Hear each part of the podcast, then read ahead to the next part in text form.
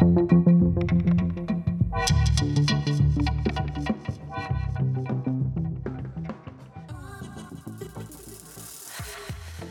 大家好，欢迎收听 What's Talk 说些什么？我是何梦画。如果你今天第一次收听到我这个节目啊，我这个节目呢是以我我是何梦画，我是一个三十世代，就是三十多岁的单身女性政治工作者。我希望呢以我这样子的身份来跟大家分享一些不管是啊时事的议题讨论等等相关的一些观察。那我本集呢，想要跟大家讲的主题呢，不知道大家有没有注意到，其实啊，因为最近呢，我们可以看到说，你只要看新闻，会有很多就是所谓的共军的那个飞机频繁的在台海这边绕来绕去的，所以其实也让就是台海的安全还有我们国家安全成为一个大家关注的议题。当然，也开启了非常多不管是兵役制度啦，或是相关后备制度的一些改革的讨论。那我今天要跟大家分享的就是关于国防的议题。我觉得呢，其实呢。你兵役制度啊，当兵当多久呢，并没有真的那么的重要。其实更重要的呢，是我们用什么样子的方式来防卫台湾，也就是一个全民防卫这个概念。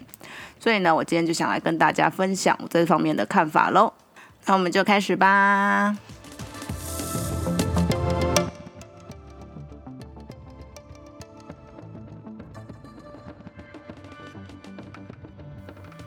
不知道大家这周有没有一种就是。更加感觉到疲惫的感觉，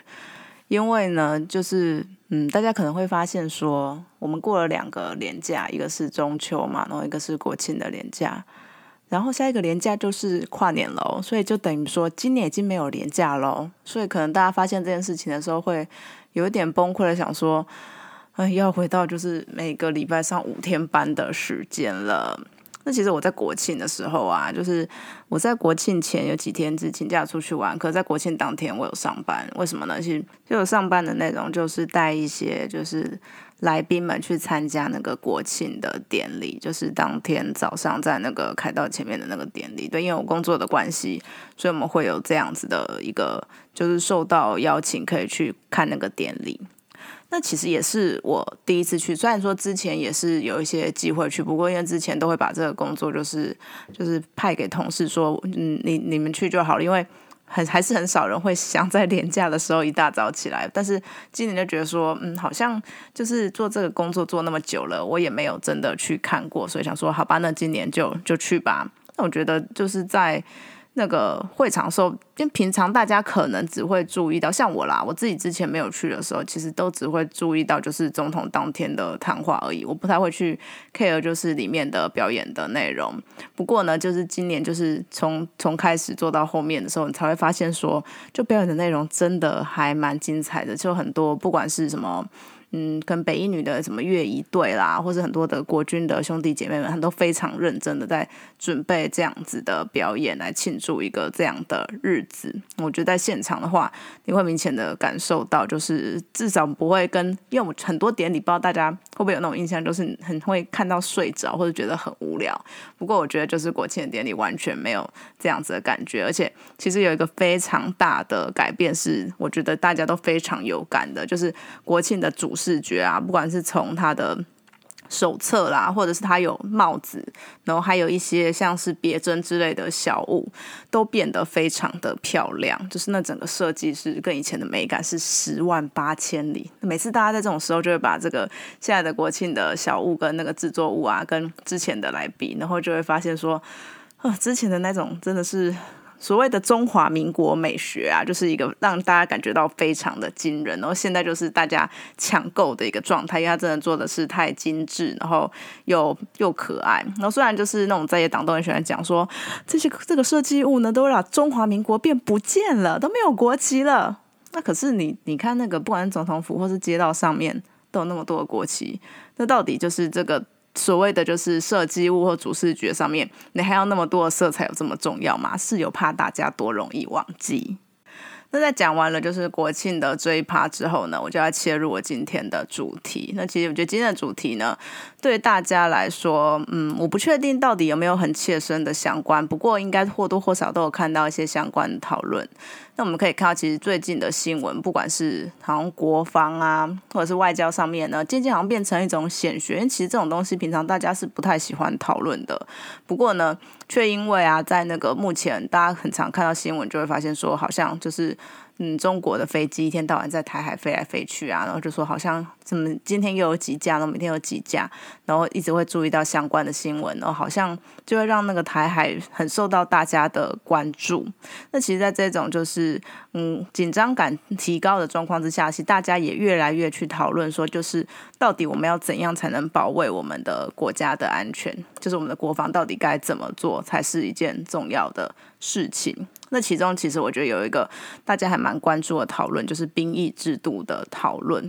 那这个讨论呢，其实在一开始的时候呢，就是有人提出了希望呢把它恢复为就是全部征兵制。但其实这个说法，嗯，有一点的瑕疵，就怎么讲呢？因为其实大家如果现在嗯你有当兵或是家里有人当兵的，你就会知道说，其实我们现在征兵制也有，就募兵制也有。我们现在其实是一个。征募并行的状态，只是我们现在征兵制啊，你在大概几年之后出生的，你当兵的时间大概就是四个月，然后在之前的话，可能比较早的是一年嘛，然后其实我们可以知道说，可能更老的一些人，他们是当两年的兵都有，或是到我爸爸那个年代，他们是当什么两三年啊，然后可能到外岛那个样子去。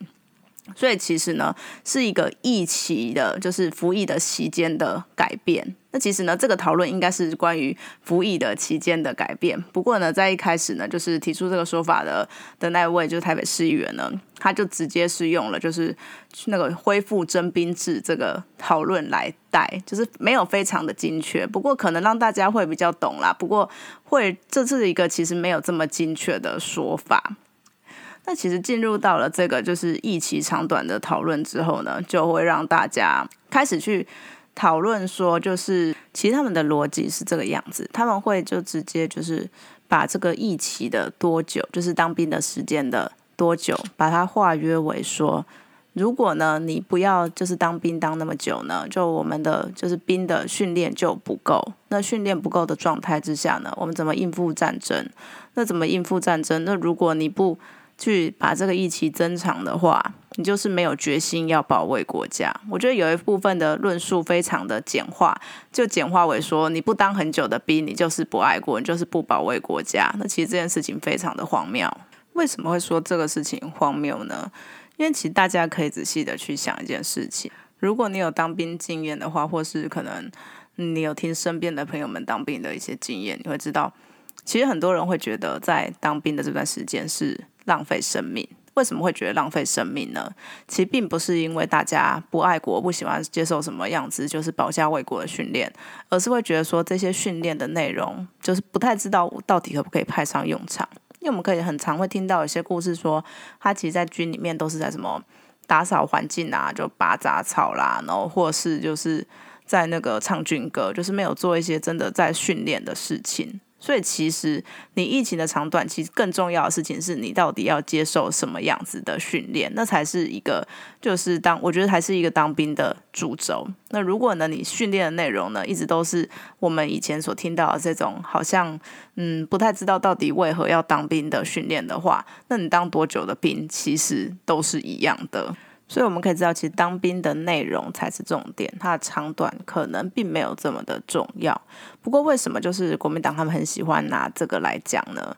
他们其实背后呢有一个逻辑存在，就他们这个逻辑就是说，如果你不就是延长这个兵役的时间的话呢，你就是嗯没有在为战争，就是为可能就台海所产生的紧张来做一个准备，那你根本就没有要认真的就是。保家卫国的决心，那你为什么就是民进党的可能执政党的两岸政策还要这样子一直在激怒中国，然后就是嗯让两岸离和平越来越远呢？他们的感觉这样。那其实我们大家可以发现一件很重要的盲点，就是其实让两岸的关系越来越紧张的。从来就不是我们，而是中国。可是国民党他们不会去跟中国讲这件事情，他们反而呢，还是他们的前主席洪秀柱，目前就是正在中国，在跟在那边就是跟他们一起高呼就是统一，然后说要往这个方向来进行。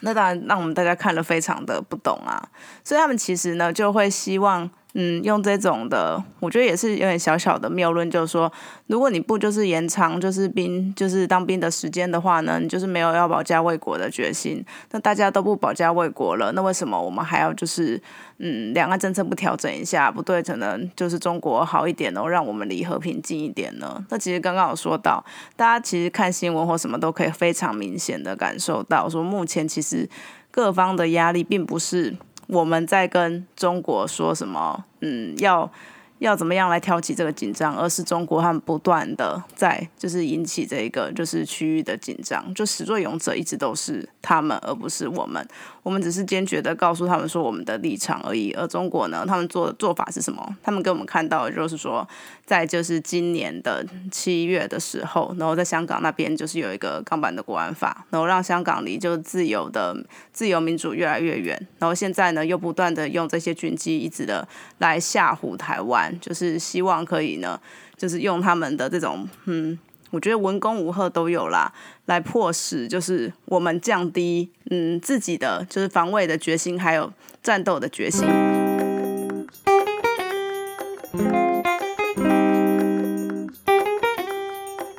因为其实呢。在就是这种，不管是就是战争，或是在一个嗯两个国家非常紧张的状态下，我觉得心理战是一个很重要的因素。这要怎么说呢？因为如果就是他们这种的讲法一直在说，呃，我们台湾人根本就嗯没有认真要打仗啦，那或是其实有一些更更严重的是有一些的那种退将，他们就会在那边说什么，嗯，台湾的现代战力是零。然后甚至是国民党的立委吴思怀，他还认同这样子的讲法，说就是国军的战力势力。那其实也是一个对于我们来说很大的一个就是心理战的这种打击，因为你不断的去听到这种就是对我们自己的唱衰啊，就是说如果真的打起来，就是台湾不会打啦，然后台湾不会赢啦，那怎么一下子可能就是那个解放军就会把台湾解放了，没有几天的时间。这样子的言论是不断在动摇我们自己就是防卫的决心，不断的在制造这样子的恐慌，就是要让台湾人相信他们这种中国希望我们相信的说法。因为其实对于就是中国共产党来说，他们最棒的胜利方程式，如果他们真的要就是攻打台湾的话，他们最棒的攻胜利方程式绝对就是你一打，然后马上战争就结束，然后他们就赢了。为什么呢？因为其实我们可以知道，这种打仗并不是就是一开打是最可怕的。你其实一大家就最害怕，尤其是主动侵略的那一方，最害怕的是就是这个战线不断的延长。你不知道有一天就什么时候就这个战争才会结束。所以其实呢，当然他们就是中共的胜利方程式就会是说，就是速战速决嘛，一打马上结束。那如果这种言论不断的发酵的话呢，是不是就会使他们在这个战术的执行上面又更加的成功呢？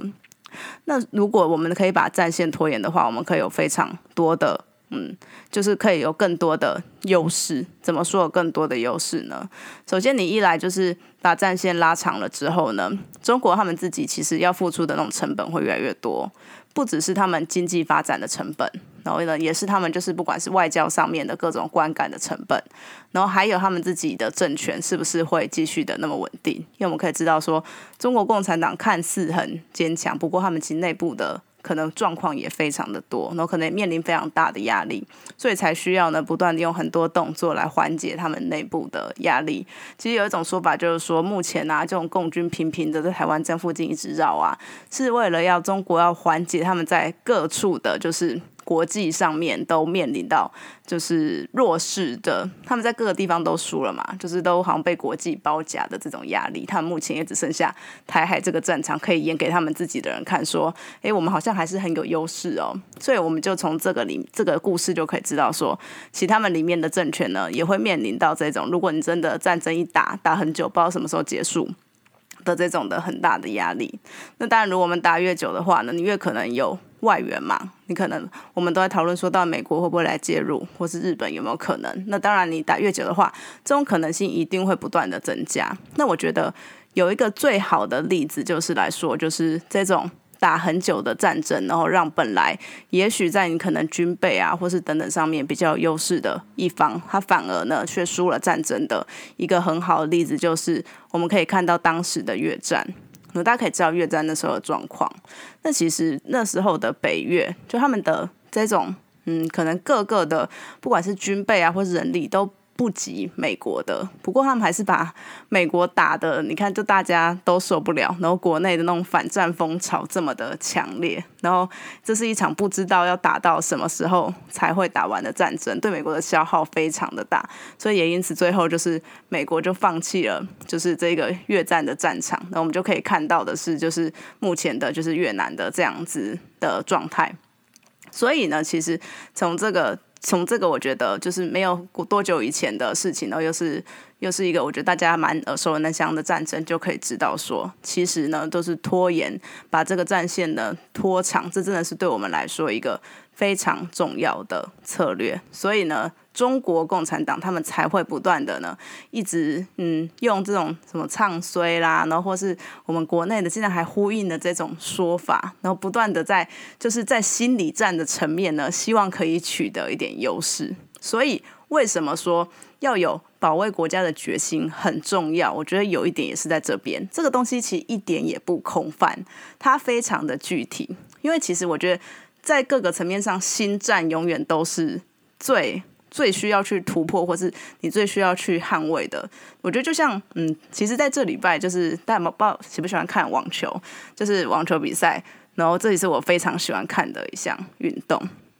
那其实如果大家有在看网球比赛，所以它是一个，尤其是那种那个单打，它就是一对一的嘛。那我们会发现说，其实到最后呢，尤其是冠军战的时候。能够拿下冠军的那一个人呢？他有什么样子的优势呢？他并不一定是他的可能球技或什么输了人家，其实到最后就是比心理素质。那个真的超明显的，尤其是就是我们有时候会看到一些可能比较有经验的选手，然后跟那些可能比较菜的啊，大家可以知道现在的男网就是有三巨头嘛，那三巨头长期的霸占，然后其他的全部都被视为挑战者。好了，可能有些人会把 Andy Murray 加进来，然后说是什么四巨头，那其实我觉得更多人会觉得说是三加一。嗯，那每次我们就可以看到，可能有新的一些像是 Team 啊，他们这种很比较新时代的想要来挑战就是三巨头的时候呢。你打到最后就会发现，他们就是会可能心理上就过不了这一关，都开始手软。所以这真的已经不是什么球技什么的问题了。所以到最后比的都是心理素质、心理战，我们就可以知道心理战有多么的重要。这其实反映在不管是运动在运动上面，或者是在我们的嗯可能战略上面、国防上面、战略上面，我觉得这个道理其实都是一样的。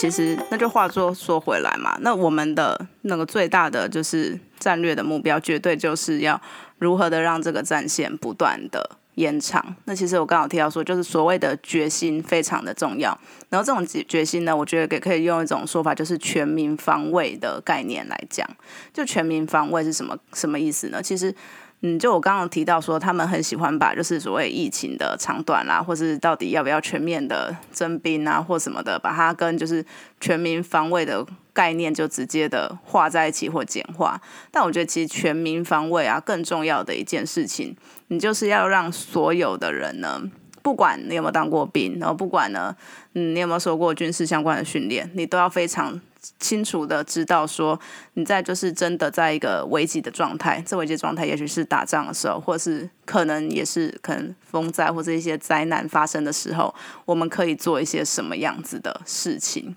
那就是所谓全民防卫的概念。那其实有一个比较嗯术语的说法是说要增加我们的韧性，然后这个韧性的意思其实就是说增加我们就让我们。的弹性可以更大嘛？就是不要这么硬邦邦的感觉，所以我觉得正性，我觉得应该是一个翻译的名词。不过我觉得讲起来可以说是一个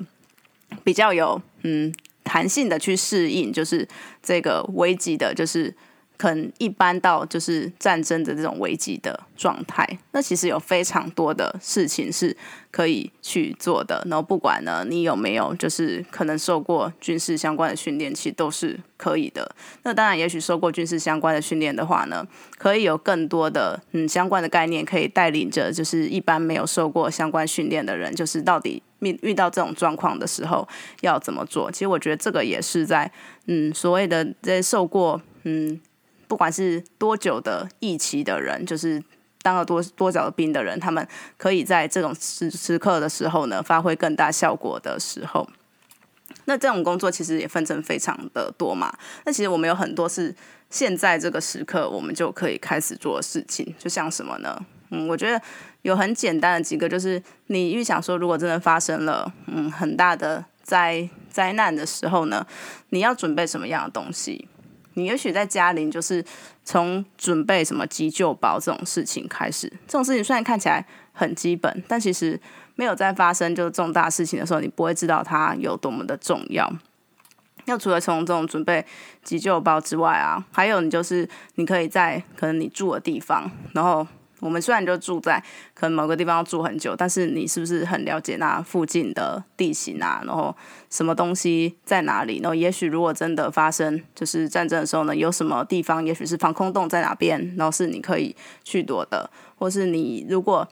真的我们要在一个社区之内进行游击战的话，就是我们可以有什么样子的可能巷战的战略？其实这个都是让可以延长我们的所谓的就是社区的或者是国家的韧性的一个很重要的方法。那当然还有一些可能包扎啦，就是那种简单的急救，然后或是一些后勤的工作。因为我们可以知道，战争不只是前线嘛，那除了前线很重要之外呢，还有警戒的人，然后还有就是后勤的人，那其实都是在战争中非常重要。它是一个团队合作的概念。而我们的后勤或者警戒的工作呢，可以做得更好的话，你就可以让更多那些所谓的我们专业的国军们，可以在更更可以后顾之忧的在前线作战，所以提升就是我们国家或社区的。韧性，然后强化我们整体全民的防卫，我觉得才是我们真的非常需要做的一件事情，而且真的可以非常的简单的从很小的事情开始做。那其实大家不知道有没有在可能逛书店时有看到一本书，那本书其实是从日文翻译过来的，然后这本书的书名呢叫做《小老百姓的战场行动守则》，然后这本书其实是由日本的陆上自卫队的教官来一起共同完成的，所以它里面其实就。针对说，如果你当你发生了不管是危机啊，或是战争这种可能突发状况的时候呢，我们到底就身为就是一般百姓的大家要怎么样来面临这样子剧烈的转变？就这本书呢，就是用一些简单的图说啦，或是一些简很简洁的章节，就可以立马的告诉大家说，如果真的遇到这样子的事情的话呢，到底要怎么样子来应变？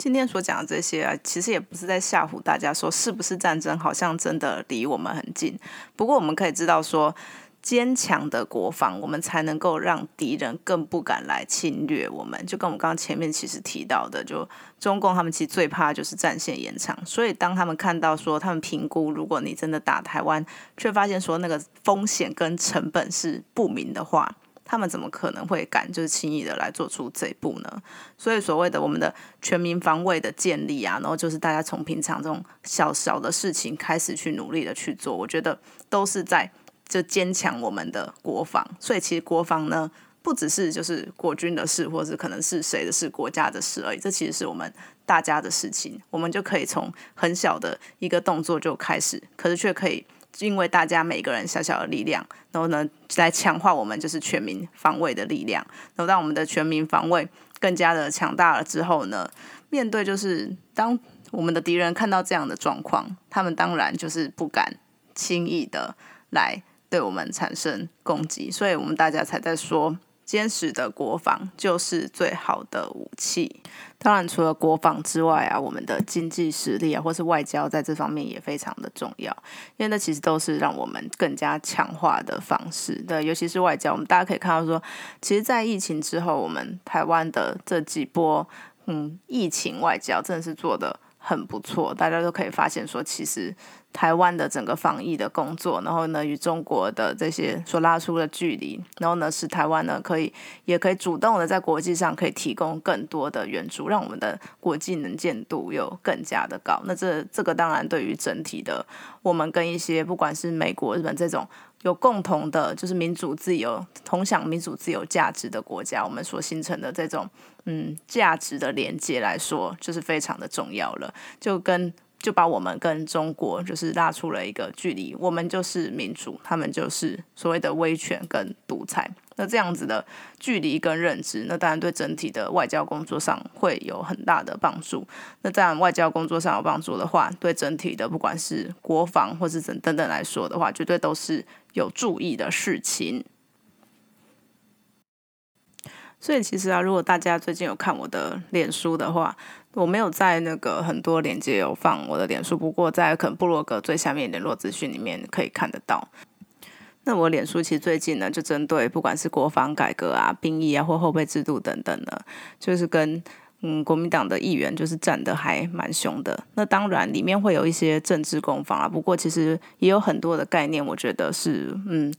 可以真的在借由讨论，可以让大家更清楚说，到底在一个目前的状况之下，我们要怎么样更加的强化我们自己？那其实我也一直在就是问他们一个问题啊，就是国民党，你们真的必须要说清楚，说你们现在到底是要怎么样？对，你们里面有人非常可能热衷的在讨论就是国防的改革，然后也有人现在目前在中国就是要喊说要支持统一，然后也有人就是。嗯，对于就是“国军战力是零”这句话，就是表达认同，然后什么反对全民皆兵。那我觉得在这种状况下，你觉得非常的好奇，就是国民党他们到底对于就是我们保卫国家的决心到底在哪里？对吧？你说什么？嗯，当兵的时间的长短，你去质疑说那保卫国家的决心嘛？不过我觉得国民党这些种种的政治人物的作为，你不是更加的去让人家怀疑说？你到底是不是跟台湾人站在同一边的吗？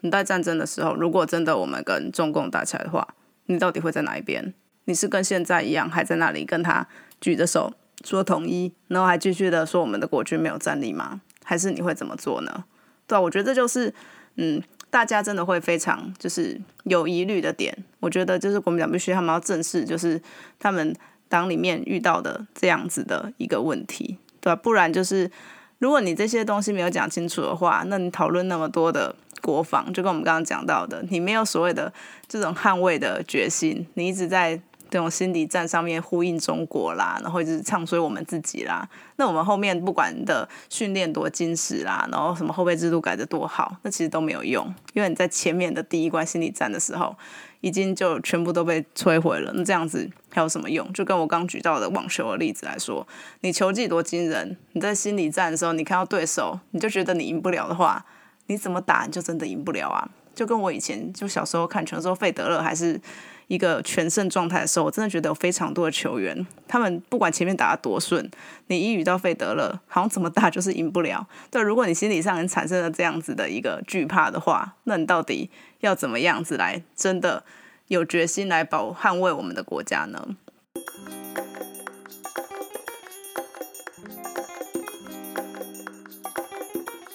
我不知道大家有没有看过一本书或是电影，就是《最黑暗的时刻》，就是在讲丘吉尔。他刚接任首相的时候，然后面对就是希特勒越来越猖狂，然后国内就面临那种到底是要弹劾还是要战到底的一个就是争论。那我觉得有时候你在嗯目前的这种状态下，你看那部电影，你会就是从中会去思考这种事情。就当时就是欧洲很多国家，他们就是对希特勒。嗯，就认为说你是跟他有谈和的空间嘛？那当然就是希望以一个和平为主要的基础。但是我们可以看到，他们那个时候的和平，他们换得了什么？他们换得的是一个就是希特勒猖狂的在欧洲横扫的一个状态。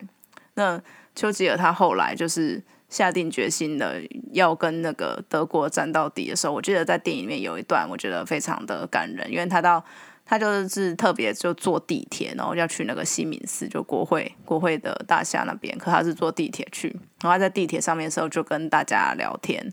然后就是问大家说，如果真的战争的话，大家要战到底吗？还是要投降？那大家就非常坚决的说，就是绝不投降，绝对要捍卫家园到底。那我相信，其实非常多的台湾人也都是抱持的这样子的一个心态的，